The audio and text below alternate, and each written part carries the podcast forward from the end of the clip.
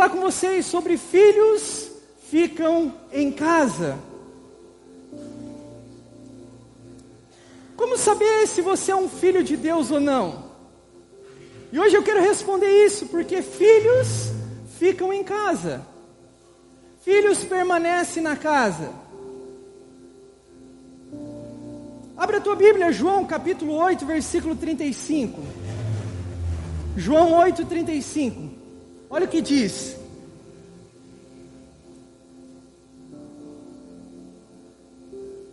Vamos lá? O escravo não fica sempre na casa, o filho, sim, fica para sempre. Repita comigo: o escravo, o escravo não fica sempre na casa, o filho, sim, para sempre. Hoje eu gostaria de mostrar para vocês que o grande sinal dos verdadeiros filhos é aqueles que permanecem na casa. E ao falar de filhos, eu tô, não estou falando especificamente de filhos espirituais ou filhos uh, ministeriais, mas aqueles especificamente aqueles que nasceram de novo. Nem todos que estão na casa nasceram de novo. Filhos que não são filhos acaba partindo, acaba não ficando na casa. Filhos, eles recebem uma nova natureza. Filhos não conseguem ficar longe da casa do pai. Sabe de uma coisa? O escravo, ele não fica sempre na casa. Que é o escravo? O escravo é o servo. Quantas pessoas que você viu servindo a igreja?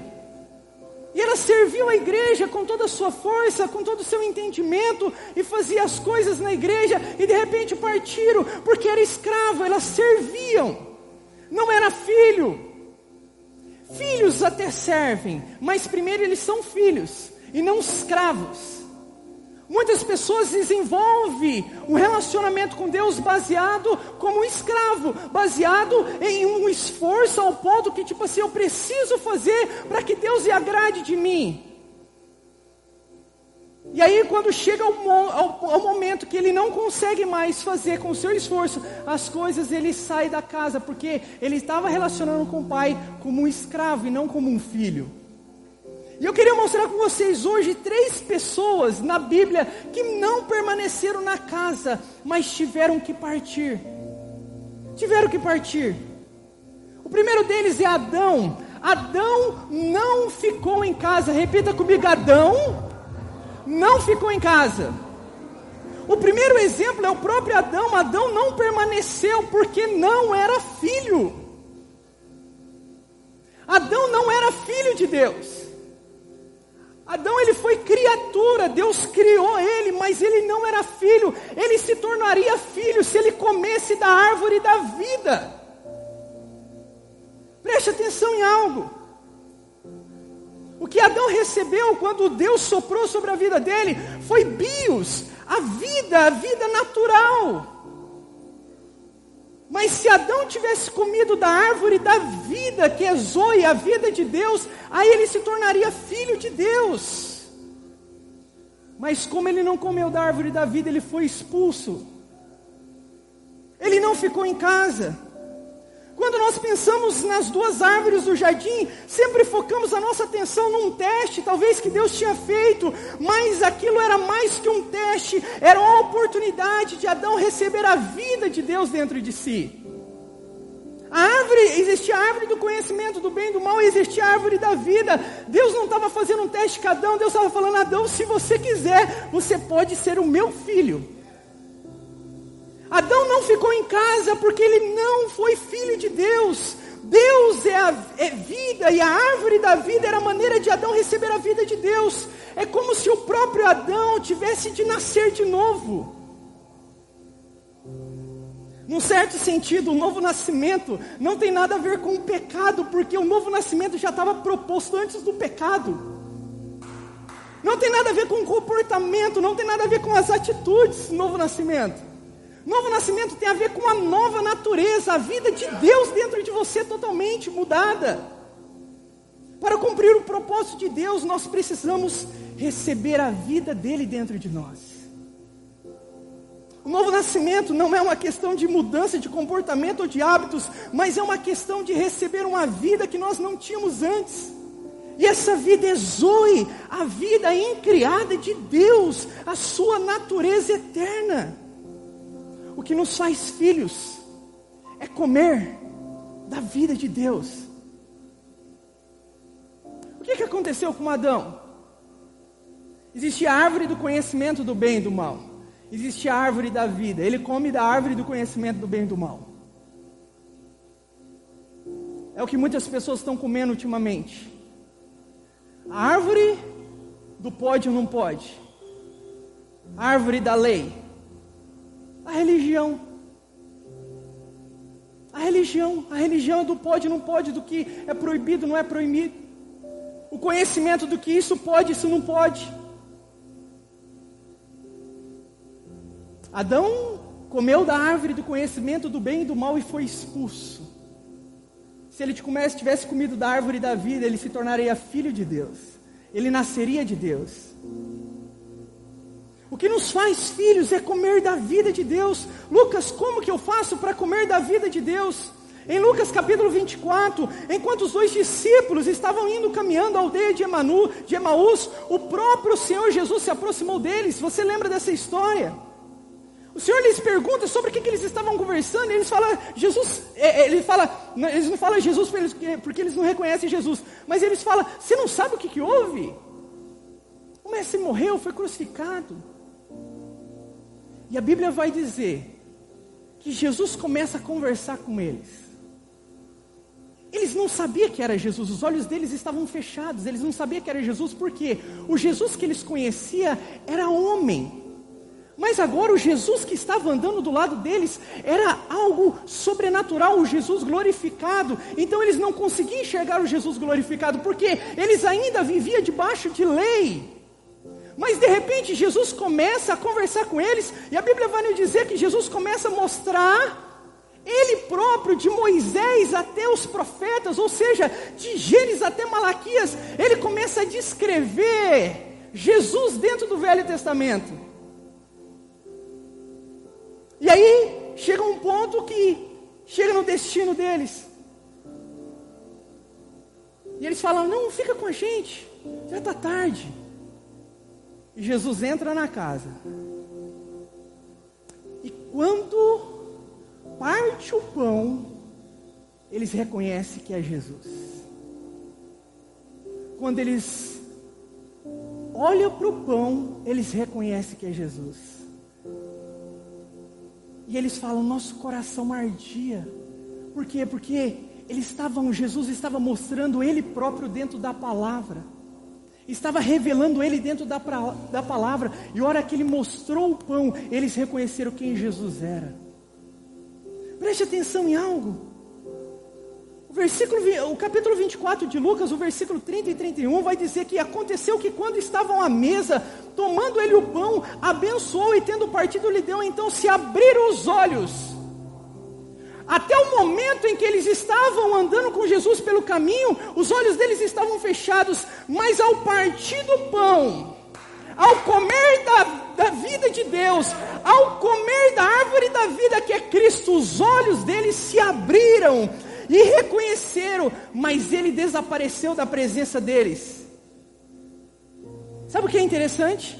É que essa mesma expressão, e os olhos se abriram, é a mesma expressão aqui usada para Adão e Eva quando comeram da árvore do conhecimento do bem e do mal.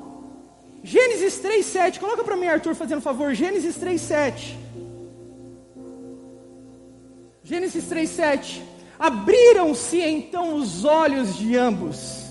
Quando eles comeram da árvore do conhecimento do, do, bem e do mal, quando comeram da lei, quando comeram da religiosidade, os olhos deles se abriram para quê? Para o pecado. Mas esses discípulos, quando comeram de Cristo, quando comeram da palavra de Deus, os olhos deles se abriram para quem Cristo é. Os olhos deles se abriram. No Velho Testamento, Eles tinham comido a comida errada. E os olhos foram abertos para o pecado. Mas no Novo Testamento eles comem a comida certa e os olhos são abertos para ver o autor da vida. É quando nós nascemos de novo. Adão não comeu da vida e por isso foi expulso da casa. A casa é só para filhos, para os que possuem o mesmo tipo de vida de Deus. Você tem noção disso? A Bíblia fala em dizer que nós nascemos de Deus quando cremos em Jesus, que Ele ressuscitou dentre os mortos, que Ele está vivo, nós nascemos de Deus. Aquele velho homem morre. Deus olha hoje para você e Ele não vê pecado em você, porque a velha natureza pecaminosa morreu. Ele vê Cristo em você agora, Ele vê uma nova natureza. As coisas velhas, antigas passaram, tudo se faz novo agora. Deus olha para você de uma maneira diferente. Não quer dizer que você não vai falhar, não quer dizer que você não vai errar, mas a sua nova natureza não é a natureza que fica se lambuzando mais no pecado. Você se incomoda agora com o pecado.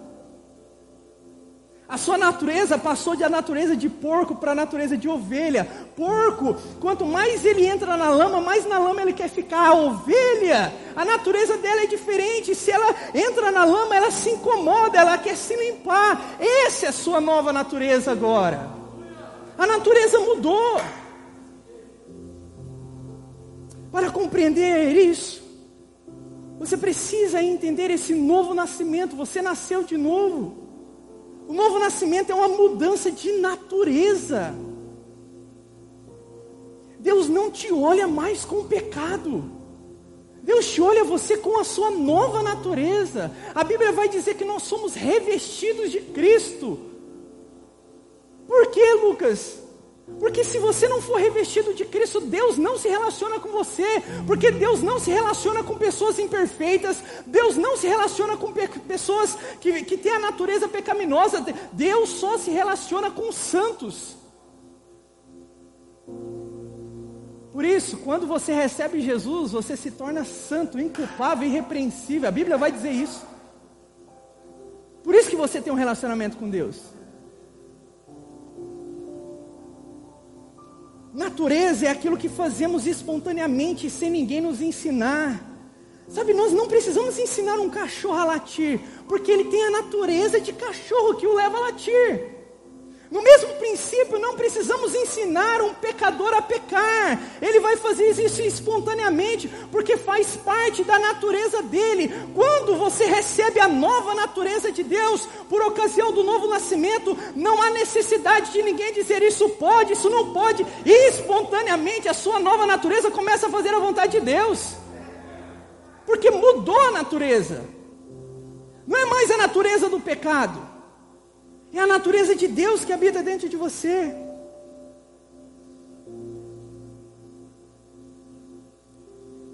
Uma outra pessoa que não permaneceu na casa foi Caim. Caim não ficou em casa. Caim foi expulso. Ele não ficou em casa, por quê? Porque ele não creu no sangue. Simplesmente porque não creu no sangue. O sangue de Abel clamou da terra, mas Caim não foi capaz de ouvir o clamor do sangue do cordeiro clamando no altar. Quem não entende o sangue não permanece na casa, porque não é filho. Não é filho. Muitos gostam de pensar que adoração é o grande sinal de alguém que nasceu de novo, mas na história de Caim e Abel, vemos que ambos eram adoradores. Ambos, ambos foram adorar a Deus. O problema é que apenas filhos adoram da maneira correta. Filhos adoram da maneira correta. Lucas, e qual que é a posição correta? É quando você chega diante de Deus, você tem duas opções. Ou você vem sem pecado, ou você vem trazendo com você o sangue. Ou você chega sem pecado, ou você chega com sangue. Se não consegue chegar sem pecado, então tenha o sangue com você. Caim ignorou o sangue e resolveu apresentar com as suas obras a Deus, com os seus esforços, com a sua obediência. Desde o Éden, o cordeiro teve que morrer para que o homem pudesse ser salvo. Apocalipse capítulo 13, versículo 8 diz que o cordeiro foi morto, morto desde a fundação do mundo. Ou seja, quando Adão peca, ele come da árvore do conhecimento do bem e do mal. Ele tinha ouvido que ele morreria. Mas, quando ele come, ele não morre. E aí ele sente medo, porque o pecado traz medo. Ele fala: agora ferrou, Deus vai vir e vai me matar. Só que Deus muda tudo. Deus pega um animal. Ele fala: Adão, eu amo você tanto o salário do pecado é a morte. Mas eu amo você tanto que eu não vou te matar. Eu vou matar um animal. E lá em Apocalipse vai dizer que o animal, provavelmente que for morto, foi o cordeiro. Ou seja, Deus mata um animal, pega a, pega a pele e cobre Adão. Ou seja, agora Deus, quando olhava para Adão, ele via o cordeiro. Deus, quando olha para você, ele vê o cordeiro. Preste atenção em algo. Aquele cordeiro apontava para o Senhor Jesus. Para que o homem se apresentasse diante de Deus, o sangue foi derramado no Éden. Imagine só, Adão e Eva nunca tinham visto sangue. E ele viu sangue para todo lado. Ali Deus estava ensinando como agora o homem no Velho Testamento ia se relacionar com Deus. Ou seja, para você se relacionar comigo, vai ter que haver sacrifícios. E foi o que Caim Caim e Abel fez. Depois que eles saíram do Éden, Adão e Eva tiveram dois filhos, Caim e Abel. Mas por alguma ocasião, Caim se recusou a se apresentar diante de Deus da maneira como ele havia preestabelecido, por meio do sangue. Deus tinha ensinado Adão e Eva, agora para vocês se relacionar comigo, precisa de sangue, precisa de um cordeiro. A Bíblia vai dizer que Abel, ele era pastor de ovelhas.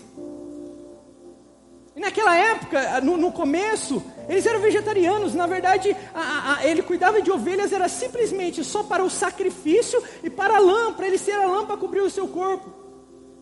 Só que Caim, Caim sabia disso, que ele tinha que adorar a Deus através do sangue. Só que Caim não aceitou essa maneira. Quando nós aceitamos o modo de Deus, nós reconhecemos que somos pecadores e que precisamos da cobertura do sangue. Caim, porém, não fez isso, ele trouxe ao Senhor uma oferta de cereais que não havia sangue. Abel, por sua vez, trouxe o cordeiro que aponta para o Filho de Deus que derramou o seu sangue por nós. Quando o homem traz o sacrifício sem sangue, ele está dizendo: Eu não sou pecador, eu não preciso de sangue para me cobrir, não precisa que o inocente morra por mim, o culpado, eu não sou culpado. É a pessoa que é, a, a vida dele é baseada no esforço dele. Ele quer conquistar a salvação pelo seu próprio esforço, pelas suas obras. Quando isso acontece,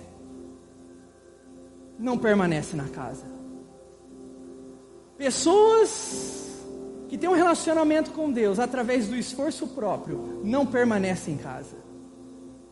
Eles acabam saindo, eles acabam sendo expulsos. Não há lugar na casa para aqueles que ignoram o sangue. Sabe, algo terrível a respeito da inveja o Senhor disse que os servos não permanecem na casa. E o problema dos servos é que ele tem inveja de filhos. Eu creio que Lúcifer atacou o homem por causa da inveja. Por quê? Porque Isaías 14, 14 diz que o diabo queria ser semelhante ao Altíssimo, e de repente ele chega no jardim, tem um cara que é igual a Deus, que é eu e você. E ele teve inveja, por isso que ele ataca Eva. Infelizmente, a inveja levou a destruir a imagem de Deus no homem. Mas agora encontramos Caim cheio de inveja de Abel. Você sabe da história? Tudo porque Abel tinha favor de Deus, Abel era aceito diante de Deus. Abel talvez nem fosse melhor do que Caim, mas tinha favor, aceitação, simplesmente por causa do sangue. O resultado é que a inveja mostra a realidade das coisas. Caim não era filho, por isso foi expulso. Ah, Deus, mas eu estou fazendo isso? Eu jejum, eu oro, eu leio a Bíblia, eu vou na igreja, eu faço um monte de coisa, e, e, e o outro ali não faz nada e está sendo abençoado.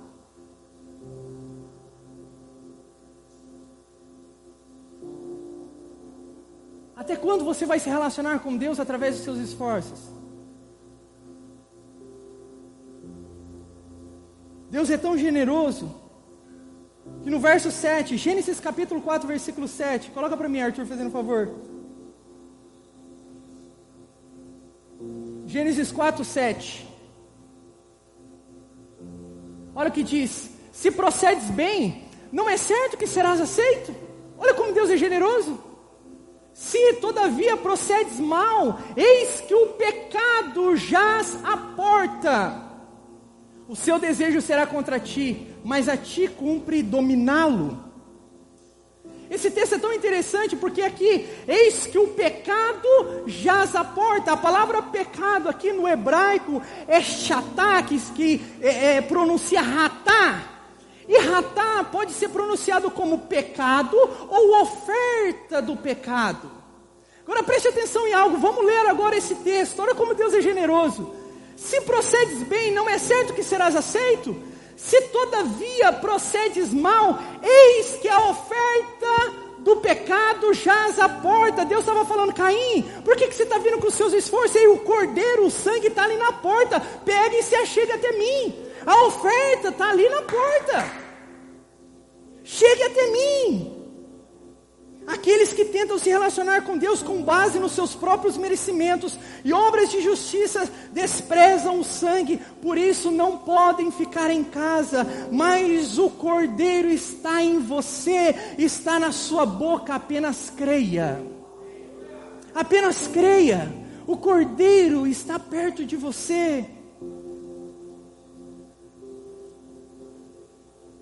Outro personagem que não ficou em casa, Ismael.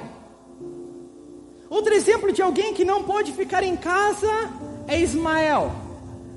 Ele também estava na casa por um tempo, mas foi expulso. Sara, a esposa de Abraão, decretou que ele não poderia viver junto com Isaac, o filho da promessa. Vocês lembram da história? Deus tinha prometido a Abraão que ele seria pai de multidões, que daria um filho a ele. Abraão foi e fez um filho no seu esforço. Ele falou: Deus, está demorando demais. Pegou uma empregada, Agar, uma serva, e fez um filho com Agar, Ismael. Filho do esforço, filho da lei. Mas Deus tinha prometido para ele o filho da graça, que era Isaac. Ismael não era filho da graça, mas do esforço, da força do homem. Aquele que não entende a graça não permanece na casa. Na casa só há lugar para filhos da graça. Servos podem ficar por um tempo na casa. Servos podem ficar por um tempo na igreja, mas no fim terão que partir, porque a casa é apenas para filhos. Filhos não dá certo com servos. Ou você é servo ou você é filho. Quando Adão foi expulso da casa do Senhor, o Senhor disse que ele teria que plantar, mas a terra ia produzir cardos e espinhos, a colheita seria difícil e trabalhosa. Quando Caim foi expulso, o Senhor disse que quando ele lavrasse do solo, este não lhe daria a sua força. Em outras palavras, a semente iria mirrar no solo. Mas quando Ismael é expulso, o Senhor diz que ele habitaria no deserto, nos lugares secos e ermos da terra, não haveria semeadura e colheita. Tudo isso mostra o que para a gente? Que não há vida fora da casa. Não há vida fora da casa, é na casa que você desfruta do pão e da presença do Pai, mas a casa é somente para filhos, aqueles que nasceram de novo. Você precisa olhar hoje para você e dizer: Eu nasci de novo. Eu sou uma nova criatura, eu creio. Eu me relaciono com Deus como filho? Ou me relaciono com Deus como servo? No capítulo 4 de Gálatas, Paulo mostra que Abraão teve duas mulheres, Sara e Agar. E essas duas mulheres são muito simbólicas. Agar representa a lei, enquanto Sara aponta para a graça de Deus. Abra a tua Bíblia aí em Gálatas, capítulo 4, versículo 24. Gálatas 4, 24. Olha esse texto, esse texto é fantástico. Essas coisas são alegóricas. Porque as, estas mulheres são duas alianças. Uma, na verdade, se refere ao Monte Sinai, que gera para a escravidão. Esta é Agar. Sara aponta para a graça. Agar para a lei. As duas alianças, velha aliança e nova aliança. Agar simboliza o Monte Sinai, que representa a lei. Então Agar simboliza a lei, mas Sara é a Jerusalém celestial. Porque Sara teve Isaac sem esforço. Agar foi com o esforço do homem. Em outras palavras, Paulo estava chegando para a igreja dos Gálatas e dizendo: Ei, tudo bem, vocês são filhos de Abraão, mas quem é a mãe de vocês? Beleza, vocês são os filhos de Abraão, mas quem é a mãe de vocês? É Sara ou Agar? Vocês estão vivendo debaixo da graça ou debaixo da lei? Como eu posso saber se eu sou filho de Agar? É muito simples. Aqueles que são filhos da lei vivem pelo seu esforço próprio, confiam na sua justiça própria, então estão sempre tentando merecer a bênção de Deus por meio do cumprimento dos mandamentos. Em Gênesis 21, 10 vai dizer: Sara diz a Abraão: rejeita essa escrava e seu filho, porque o filho dessa escrava não será herdeiro com Isaac, meu filho. Sara decretou: ei, Agar e o seu filho, que é do esforço, não dá para ficar com os filhos, que é da graça. Está decretado que os filhos de Agar não poderiam permanecer em casa junto com os filhos da graça. Sabe, nessa noite, desista de andar pelo seu braço, confiando na sua força. Desista de achar que vai conseguir merecer algo diante de Deus. Venha receber pela graça e se torne um filho da casa. Não é no seu esforço. Para, para, para, para, chega. Você tentou até esse tempo, até esses dias, você tentou obedecer e não conseguiu obedecer tudo. Ei, preste atenção em algo. A única obediência que Deus aceita, a única obediência que Deus aceitou foi a obediência de Cristo, porque o padrão de Cristo, o padrão de Deus para a obediência, o padrão de Deus para a santidade, são 613 mandamentos cumpridos o dia todo. O único que conseguiu foi Jesus Cristo. Por isso agora você não se relaciona mais com Deus através da sua obediência. Não! Você relaciona agora com Deus através da sua nat nova natureza. A obediência é a obediência de Cristo que eu creio agora. Eu creio na minha nova natureza. E espontaneamente a minha nova natureza faz a vontade de Deus. Não precisa ninguém falar faz isso, faz isso, não faz, não faz, pode, não pode, proibido, não proibido, porque a nova natureza é diferente agora. A religião que ensina, você pode isso, você não pode isso. É proibido isso, é proibido aquilo. É a árvore do conhecimento do bem e do mal. Mas a árvore da vida faz com que você tenha a natureza de Deus dentro de você. E aí você começa a obedecer espontaneamente. Você nem percebe. Você nem faz força. Porque agora é a sua nova natureza. Agora, o fruto do Espírito, paz, longanimidade, benignidade, bondade, domínio próprio, amor, e paz, isso começa a fluir dentro de você naturalmente. Você não mais faz esforço para ter domínio próprio, naturalmente você vai ter no domínio próprio. Por quê? Porque sua nova natureza mudou. Você não é mais um pobre, um miserável pecador, não, agora você é santo, inculpável, repreensível, porque a sua nova natureza é a natureza de Cristo. Deus olha para você e vê Cristo em você. E aquele que começa a boa obra, ele é fiel para cumprir até a volta dele. Então não fica olhando para você. Ah, mas eu não estou mudando. Ah, mas eu não estou mudando. Ei, olha para quem já transformou a sua vida há mais de 2021 anos atrás. Você é uma nova pessoa, você é uma nova natureza. Verdadeiros filhos. Lucas, beleza. Você me disse que filhos permanecem em casa. Mas eu quero dizer algo: tem filhos que se desviam, que saem, mas os verdadeiros filhos voltam para casa. Verdadeiros filhos voltam para casa. Quem não é filho não volta mais, mas quem é filho volta para casa. Olha o que diz 1 João 2,19: Eles saíram do nosso meio, entretanto, não era dos nossos. Porque se tivesse sido dos nossos, teriam permanecido conosco. Todavia eles foram para que foram para que ficasse manifesto que nenhum deles é dos nossos. Isso não significa que eventualmente filhos não possam se desviar, saírem de casa, mas na verdade é que em algum momento eles voltam. O filho pródigo saiu de casa, viveu uma vida dissoluta, mas em nenhum momento ele ficou com medo de voltar para a casa do pai. Por quê? Porque ele era filho. Voltar para a casa do pai. Ele até pensou que nem merecia mais ser tratado como filho, mas ele estava totalmente enganado, porque quando ele chegou, o pai disse: Você é o meu filho, e recebeu ele com festa. Filhos não têm medo de voltar para a casa do pai. Filhos até saem, até vão para o mundo, mas quando é filho, ele volta. Ele volta. E você sabe da história? O irmão mais velho chegou e viu a festa. Chamou um dos seus empregados e disse: O que está acontecendo? Não, o seu irmão chegou, o seu irmão voltou para casa. Seu pai deu uma festa.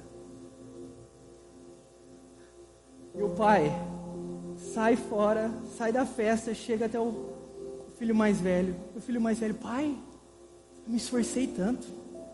Estou servindo aqui. Pai, dou meu dízimo. Pai, dou minha oferta.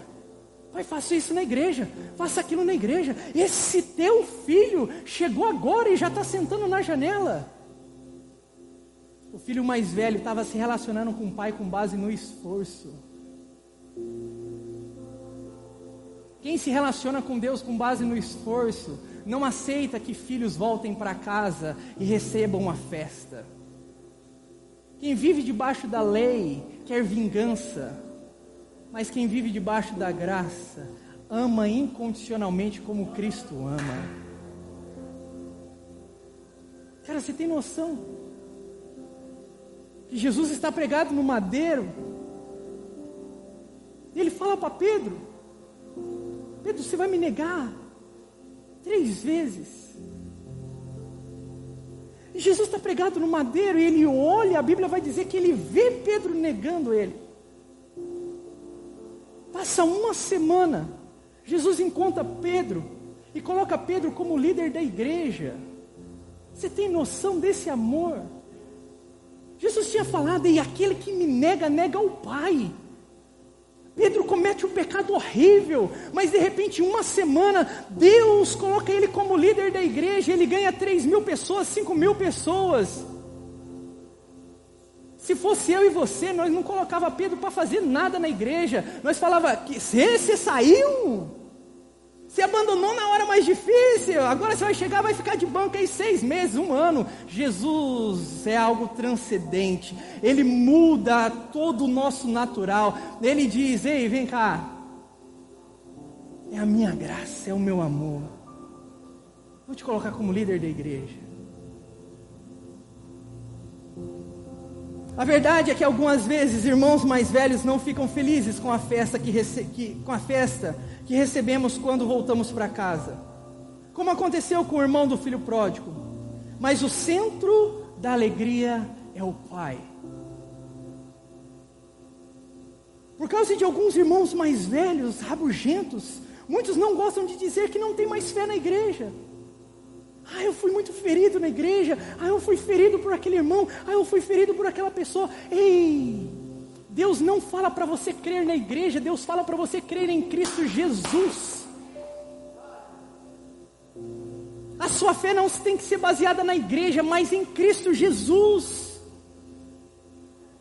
Não é fé na igreja que nos salva, que nos transforma, mas é a fé no Pai, na Sua graça superabundante. A casa está aberta, a casa hoje está aberta para você. Há uma festa preparada para você. A família é muito grande, há muitos irmãos de todo tipo. Há irmãos rabugentos, há irmãos que vão falar mal de você, há irmãos que vão te ferir, mas você não tem nada a ver com esses irmãos, você tem a ver com o Pai, porque a casa é do Pai. Pai. A casa é do Pai. O grande sinal dos filhos verdadeiros é que eles permanecem na casa, porque esse é o lugar dos filhos.